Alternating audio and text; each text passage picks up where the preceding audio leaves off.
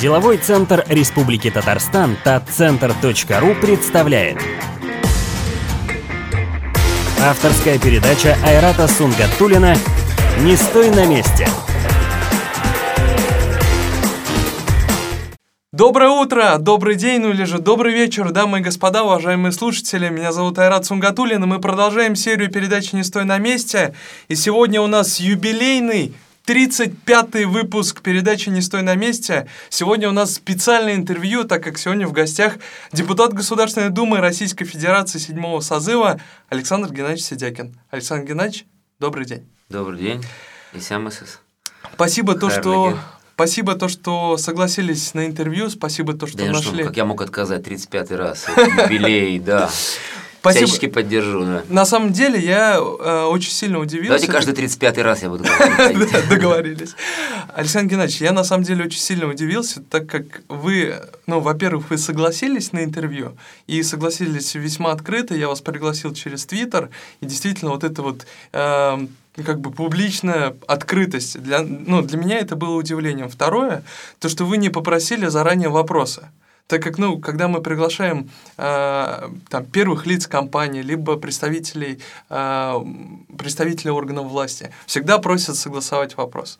У вас, ну, вы как-то к этому вопросу немножко ну, по-другому Вы же уже не первый год со мной работаете, вы знаете, что очень легко до меня достучаться, через Твиттер поставить задачи, проблемы обозначить, которые нужно совместно решать, и вот чтобы там радиослушателям было понятно, мы по хостелам таким образом с вами начали сотрудничать и на других площадках начали работать, поэтому я уверен, что э, мало, мало кто получал от меня такой какой-то отказ или невнимание, или молчание.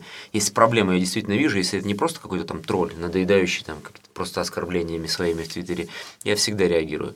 И, ну, мой стиль работы я никогда не прошу согласовывать предварительные вопросы, потому что я готов отвечать на любые вопросы. Ну что ж, я, я публично дум... открыт э, для так сказать, моя биография многократно изучалась, все самые острые вопросы были заданы много раз, поэтому давайте. Александр Геннадьевич, я думаю, что мы начнем с вопросов, которые я э, всегда задаю э, для всех наших гостей. У Эпикура, у древнегреческого философа, вопросы очень простые. Э, есть цитата. «Из всего того, что мудрость доставляет тебе для счастья всей жизни, самое главное есть обладание дружбой». Как вы считаете, Согласны ли вы с этим высказыванием?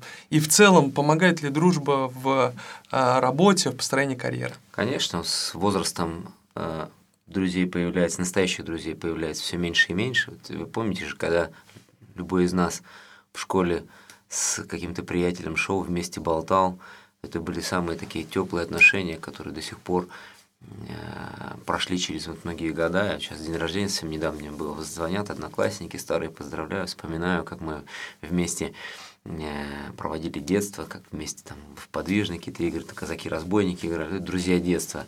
Но когда ты с каким-то человеком работаешь, когда ты прошел с каким-то человеком определенный жизненный путь, ты ему доверяешь. И, безусловно, э, друг – это тот человек, который и в беде, и в радости будет рядом с тобой.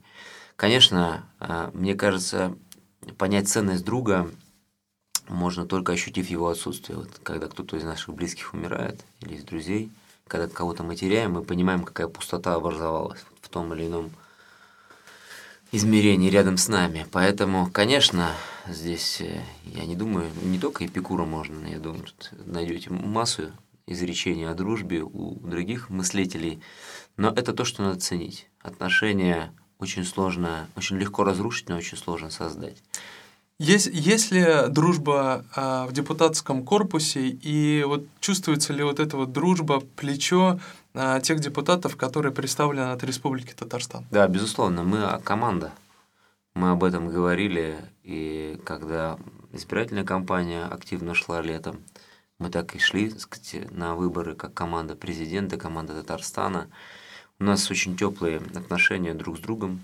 Мы всегда друг друга поддерживаем, всегда друг другу помогаем, потому что невозможно быть специалистом по всем вопросам. Где-то я больше чуть-чуть понимаю, знаю в комитете по вопросам ЖКХ, жилищной политики, благоустройства, я в них разбираюсь лучше. Кто-то лучше разбирается в сельском хозяйстве, кто-то в образовании, кто-то э, в промышленной политике. У каждого из нас свое направление. Мы не стесняясь друг другу звоним, потому что знаем, что все равно это помощь, во-первых, в интересах республики, во-вторых, ну, мы к друг другу относимся с большим уважением. С большинством из э, депутатского корпуса нашего татарстанского мы в прошлом созыве работали, хотя и вот те, кто пришли вновь, э, стали депутатами, это тоже люди все достойные, все люди, на которых можно положиться. Уверяю вас, нет среди депутатов нет людей значит, от Татарстана. Нет людей, с кем было бы стыдно или неудобно, или стесняться отношений, или стыдно было бы дружить. Это все люди достойные.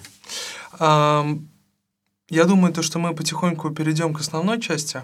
А если позволите, Водная? это водная, да. Если позволите, Александр Геннадьевич, а, вот если задаться вопросом, кто такой Александр Сидякин, а, что бы вы ответили? Homo sapiens.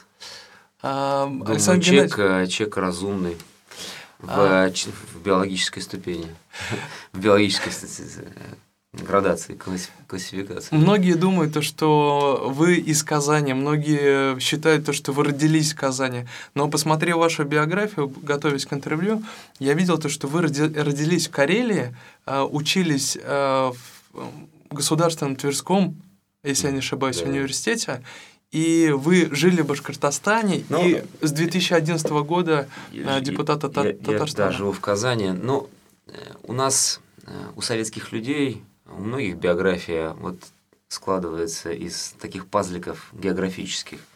Кто-то родился на Украине, страна была такая. Вот отец мой на заработки приехал в, в Карелию, а мама была там. Ну, познакомились, он родом из Калининграда. Там поженились, я появился. А потом, значит, это был север, северный э, городок, очень маленький. Сейчас его население значительно сократилось. Э, там, естественно, не было высших учебных заведений, и я выбирал вуз, в котором хотел учиться. Это юридический факультет обязательно должен быть и в государственном университете. Так появилась Тверь, а потом появилась Москва, а потом э, страна, куда призывала, куда направляла, туда и шел работать. И моя география моей работы, моей трудовой деятельности, она тоже в разных местах России э, происходила. Значит, там был востребован. А... И там соседние регионы, и Москва, возвращение. Я работал на разных ступенях, в профсоюзах, и в администрации президента, и э, всегда служил государству. В 2006 году, если я не ошибаюсь, вы э, были, вступили в партию, возглавили партию региональное отделение Российской партии пенсионеров. Да. Вам было 29 лет. Вот да. скажите, пожалуйста, вы выбрали этот путь, вам, вы же были достаточно я, молоды. Как, я почему был молодой, вы амбициозный э, человек. Я занимался правозащитной деятельностью, у меня юридическое образование, я кандидат наук, я все время работал с людьми, все время защищал их там какие-то экологические акции мы устраивали. Но когда я был совсем молодым, uh-huh. значит, я выступал там как бы и на митингах, и как любой молодой человек с определенными амбициями политическими. И часть моей работы это была правозащитная деятельность. Ну, э, значит, права пенсионеров это, это же тоже составная часть работы. Они и нарушаются и в управляющими компаниями, и органами соцзащиты, и органами, которые отвечают за Э, присвоения, не присвоения, а за, так сказать, за инвалидность и так далее. Поэтому круг людей, которые ко мне обращались за помощью, он был достаточно широкий, и нам тебе предложили просто заняться политической, все это как в такую вот политическую оболочку облечь. Угу. И это, это было желание этих людей, чтобы я возглавил это отделение партии пенсионеров, и я стал этим заниматься работой. Потом я... она там объединилась с другими партиями, угу. это уже была другая политическая история, в которой я разочаровался, потому что все-таки я был все время человек ориентированный на, на президента Путина, угу. и я, соответственно, от всех других этих партий ушел и стал сторонником Единой России и стал работать с Единой Россией, с Общероссийским народным фронтом, в Федерации независимых профсоюзов России. А потом судьба меня, видите, так, в 2011 году Э, завела в Татарстан. И я Татарстан считаю второй своей родиной. Я живу здесь, я работаю на интересы жителей, я прописался здесь, я голосую здесь. Э, это мой город и моя республика. Но я хотел бы отметить то, что вы также были в бизнесе. А в 2006, с 2006 по 2009 год я вы были заместителем на... генерального директора э, Тумазы «Стекло». Да, там было несколько предприятий. Я э, работал, ну, на одной же политической так сказать, э, деятельности э, хлеб Мгм. дома не появится, нужно Ну было да. зарабатывать. У меня семья, э, двое детей, ну сейчас уже сыну старшему 14, а дочери 9, а тогда-то, в 2005 году, о которых мы говорим, это ж э, были совсем маленькие. Дочь у меня в Мгм. 2007 году родилась, а сыну было 3 годика, нужно было кормить семью, поэтому, естественно, я занимался оказанием юридических услуг э, разным предприятиям, и в том числе состоял в штате.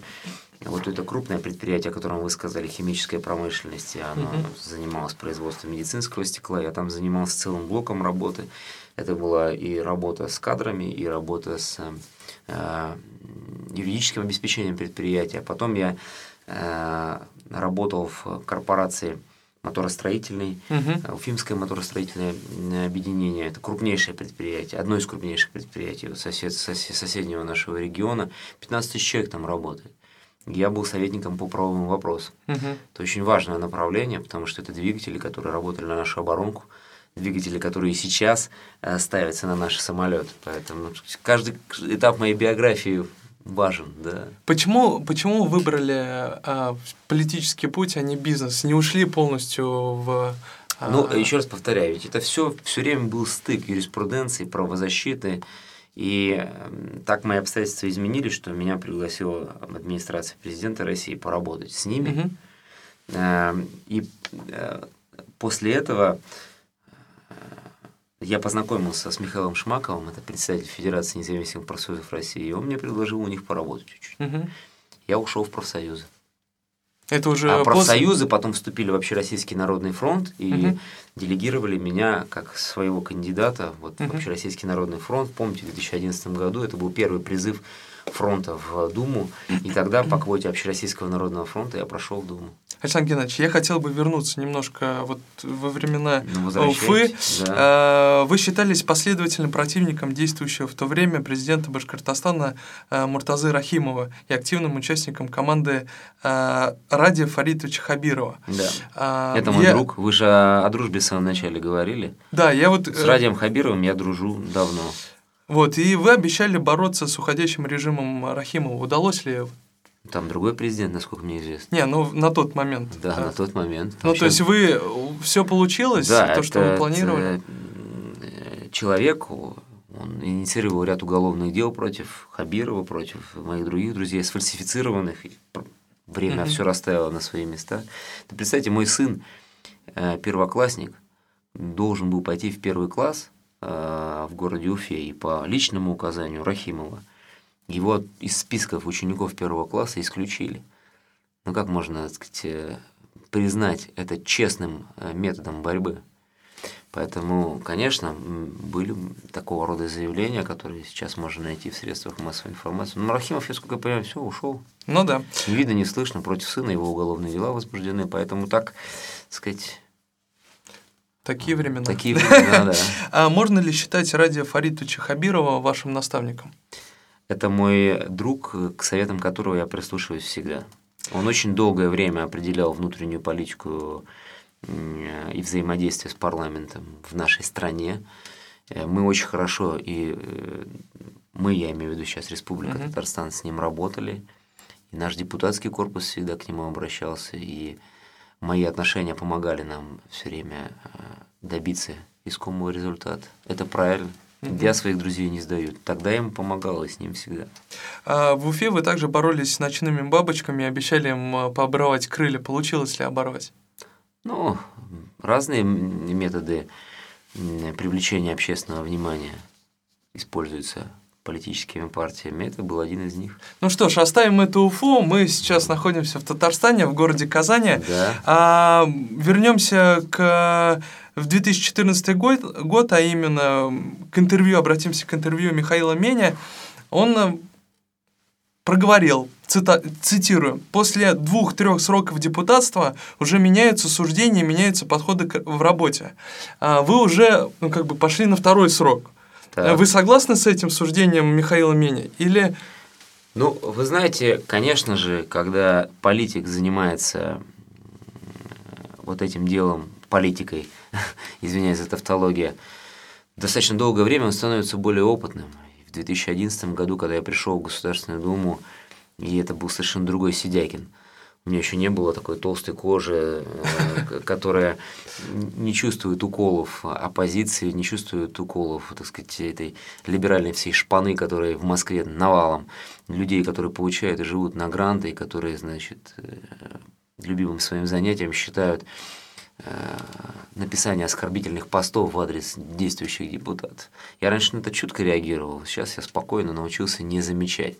Надо ставить перед собой цель, к ней идти, добиваться ее, добиваться результатов, делать это в интересах жителей, которые тебя в Думу делегировали. Поэтому, конечно, за пять лет я научился э, многими инструментами манипулировать, что-то научился, э, сказать, э, использовать э, напрямую, где-то научился обходить подводные течения, между капелек перемещаться. Это навыки только с работы приходит в твою жизнь политика. Поэтому, конечно, Михаил Мень прав. Но ну, он это утверждение можно к любому виду деятельности политической применить, не только к депутату. Мэр придет, и он первые годы будет неотесанным, э, достаточно. Но ну, я не имею в виду мэра конкретного, ну, да, я да, имею да. в виду в общем угу. смысле, да, главой э, любого района. Он придет и первые, конечно, разы будет ошибаться, и иногда делать, может быть, заявления не те и так далее. Но с годами опыт приходит, и ошибок становится меньше. Если бы у вас была возможность поработать в органах исполнительной власти, а какое бы направление и где бы вы хотели поработать? В каком министерстве, может быть? Вы знаете, мне хотелось бы приносить пользу людям. Вот то, что мы сейчас делаем с жилищно-коммунальным хозяйством, то, что мы то, чем мы занимаемся вот уже пять лет вместе с Министерством строительства и ЖКХ, оно приносит конкретный результат. Конечно, ко мне на прием приходят люди, говорят, вы там то-то не делаете, мы этим-то недовольны, вы э, заявляете по телевизору одно, а на самом деле другое. Ну, конечно, всегда будут люди недовольны, всегда. Э, пока человек живет, он всегда, он, человек так устроен, и он никогда не будет удовлетворен текущей ситуацией. Когда-то лет 20 назад мы и подумать себе не могли о том, что нам нужны э, там, машина была каким-то таким запредельным предметом твоих мечтаний. Сейчас мы строим мосты через Каму, да, потому что машин стало столько, что нам надо перемещаться очень быстро из одной части Татарстана в другую. Мы хотим, чтобы у нас полотно было шире, чтобы дороги у нас были оборудованы в том числе разделительными полосами и так далее. То есть мы ставим, ставим сами себе новые горизонты планирования, мы ставим себе новые сказать, в пирамиде Маслова всегда есть как удовлетворение минимальных потребностей физиологических, а дальше Хлебом, масло, да, икру. Хлеб, масло, икра, да. Поэтому, конечно, то, что мы делаем, то, чем мы занимаемся в ЖКХ, это реформа глобальная в стране. Мне нравится этим заниматься. Сейчас сфера моей деятельности немножко расширилась в Новой Думе. Партия мне поручила заниматься и дольщиками обманутыми, и жилищным строительством. Это чуть-чуть дальше, чем ЖКХ, чуть шире, чем ЖКХ я этим буду заниматься, буду эти институты стараться развивать, буду новые изменения в законе продвигать, в законах продвигать, делать так, чтобы э, жилье собственное становилось не каким-то эфемерным, а вполне себе осязаемым институтом, чтобы ЖКХ становилось понятнее нам. Вот этим бы я и хотел заниматься. В последних интервью а, для наших татарстанских телеканалов вы проговаривали о прыжке Барса, о том, то, что у нас есть понятная ну, социально-экономическая, социально-экономическая политика Прыжок Барса никому не остановит. 2030, и о том, то, что наши депутаты призваны а, возвращать деньги в республику. Да. А, расскажите, пожалуйста, ну, о, о тех проектах, за которыми, за которыми вы отвечаете, за которые, а, может быть, у вас есть определенные проекты, за которые там, вы особенно а, внимательно ну, знаете, смотрите. Про прыжок Барса э, это такая, может быть, метафора, но она совершенно точно применима к нашей республике. Мы почти 700 миллиардов налогов собираем, а значит, бюджет наш 400, ну там минус, плюс-минус. То есть мы отдаем огромное количество налоговых отчислений в федеральный центр. Ну, в принципе, в этом ничего плохого и зазорного нет, но наша задача в виде грантов, в виде э, участия в федеральных программах, эти деньги сюда снова вернуть, чтобы они здесь работали. Пусть через софинансирование, пусть через э, какого-то рода покрытие бюджетных дефицитов, но чтобы они сюда возвращались, потому что они заработаны здесь, нашими, нашими жителями, нашими татарстанцами, здесь создана налоговая база. Для них. Поэтому этот подход правильный. И то, что Рустам Нургалиевич говорит, э, значит, что за, за каждым депутатом нужно закреплять программы, это тоже подход правильный. Конечно, я занимаюсь всем тем, что связано с ЖКХ. Расселение аварийного жилья. Вот сейчас мы новых два национальных проекта буквально с коллегами защитили у Медведева. Один из них будет касаться развития городской среды. Это и парки, и места для занятий спортом, и ландшафтные какие-то решения в, в, город, в городах, не только в Казани, я имею в виду, во всех наших городах республиканских. Это появление новых дворовых пространств вместо гаражей, старых ракушек и так далее. Мы же обновляем Э, пространство внутри дома, да, делаем капитальный ремонт, мы делаем качество жизни, переносим его на другой уровень. Поэтому мы должны задумываться не только о том, чтобы это качество жизни менялось в пределах дома и подъезда, но и в пределах двора, района, города. Поэтому у нас в республике для этого хорошие зачатки есть. И год парковых зон, был, и водоохранных зон, и год был объявлен до этого Э, дворовых территорий. То есть мы очень много сделали, и в каждом райцентре у нас сейчас есть такие знаковые, культовые места, которые можно показать не только э, жителям нашей республики, но и любым гостям. Но, и это сделано не для того, чтобы показывать, а для того, чтобы жители могли пользоваться. Вот все, что касается изменения качества нашей жизни, это все программы, которые курирую я.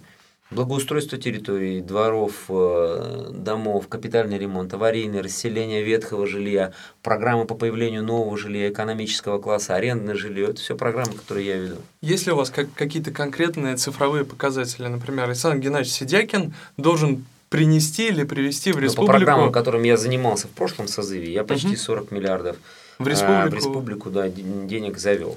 А, вот сейчас у нас эм, утверждены новые нацпроекты, по ним у меня уже везде стоят засечки, чтобы в республика не была обижена. А, Александр Геннадьевич, а, буквально вот последняя новость последних часов в СМИ, в СМИ появилась информация, то, что российских чиновников обяжут отчитаться э, о своих аккаунтах в социальных э, сетях э, под угрозой увольнения. Как да, сообщает известие... заходите, заходите. А, нижнее подчеркивание Сидякин в Твиттере, читайте, пишите. А, Уведомляю вообще, официально. Ну, вообще, как вы думаете, насколько э, чиновник, э, депутат должен быть открытым, закрытым?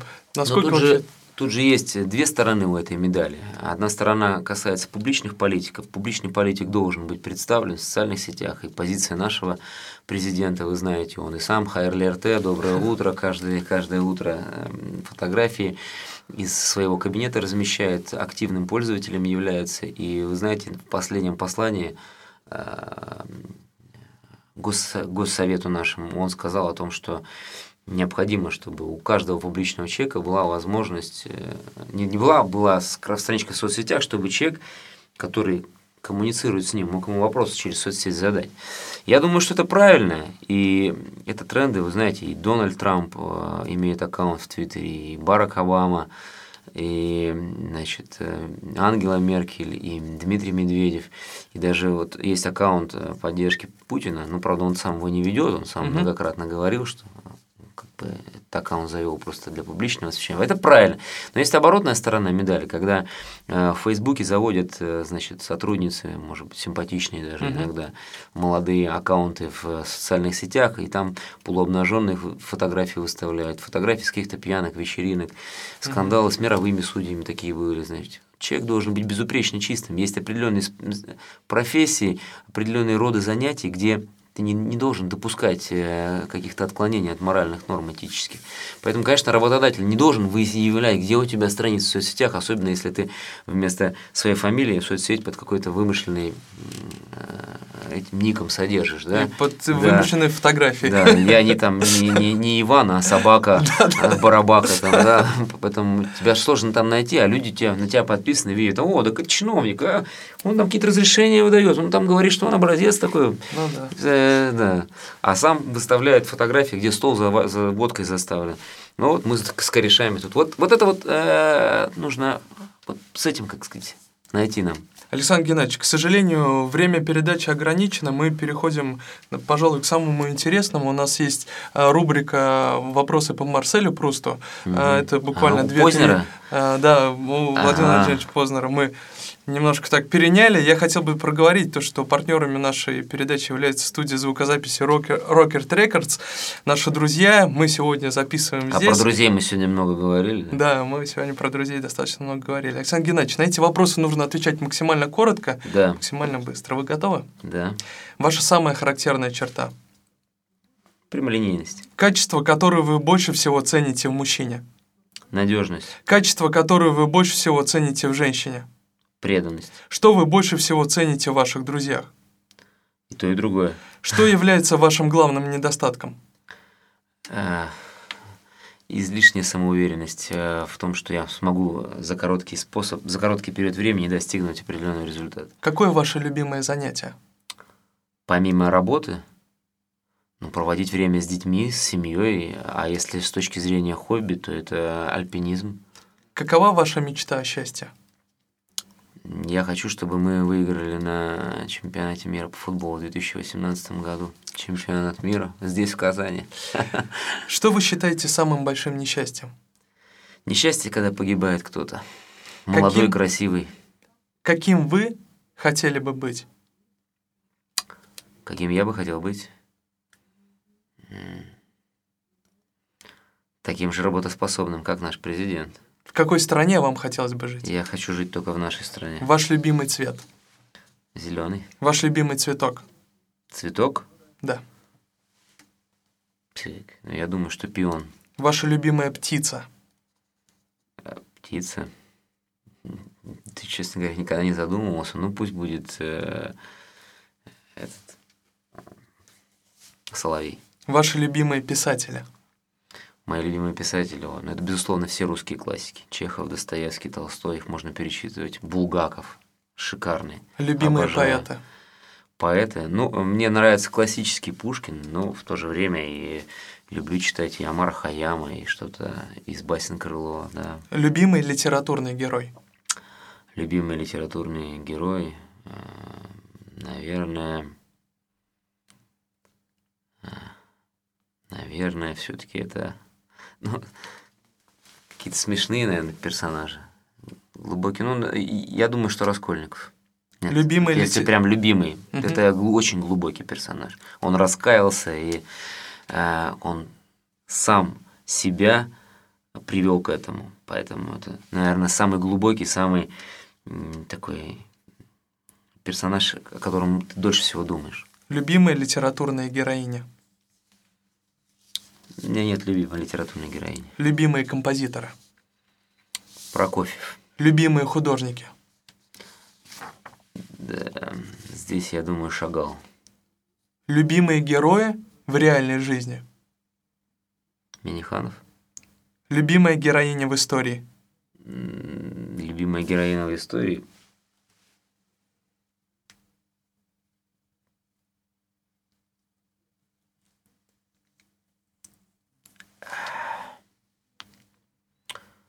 Ну, я не могу ответить на этот вопрос. Ну, наверное, Екатерина II, она много сделала для страны, да, я думаю, так. Хотя княгиня Ольга, я думаю, да, она первая приняла христианство. Любимые имена? Имена? Ну, тех людей, которые близки мне. Какой, Константин и Александр, мои дети. какой момент военной истории вы цените больше всего? Военные истории, ну, вот по- по- это по Марселю Прусту вопрос? Да, по Марселю просто. Военные истории тогда, когда твоя страна побеждает. Реформа, которую вы цените особо высоко. Это та реформа, в результате которой э, люди не становятся, не чувствуют себя потерянным поколением. Способность, которой вам хотелось бы обладать. Способность, которой мне хотелось бы обладать. Просчитывать все на много ходов вперед. Как вы хотели бы умереть? Видеть будущее. Да. Как я хотел бы умереть? С женой в один день. Ваше состояние духа в настоящий момент. Бодрое. А каким пороком вы чувствуете наибольшее снисхождение? Каким пороком? Мгм.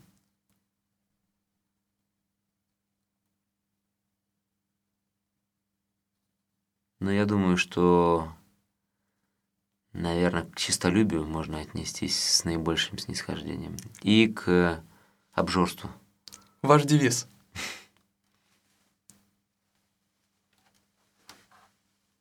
Делай всегда так, как ты считаешь, чтобы возможным поступили по отношению к тебе. Ну и последний вопрос. Оказавшись перед Богом, что вы ему скажете? Господи, прости за все грехи мои. Сегодня у нас в гостях был депутат Государственной Думы Российской Федерации седьмого созыва Александр Геннадьевич Сидякин. Александр Геннадьевич, спасибо. Спасибо. Дорогие друзья, уважаемые слушатели, с вами мы увидимся, услышимся ровно через один месяц. С вами был Айрат Сунгатулин. Всего доброго, до новых встреч.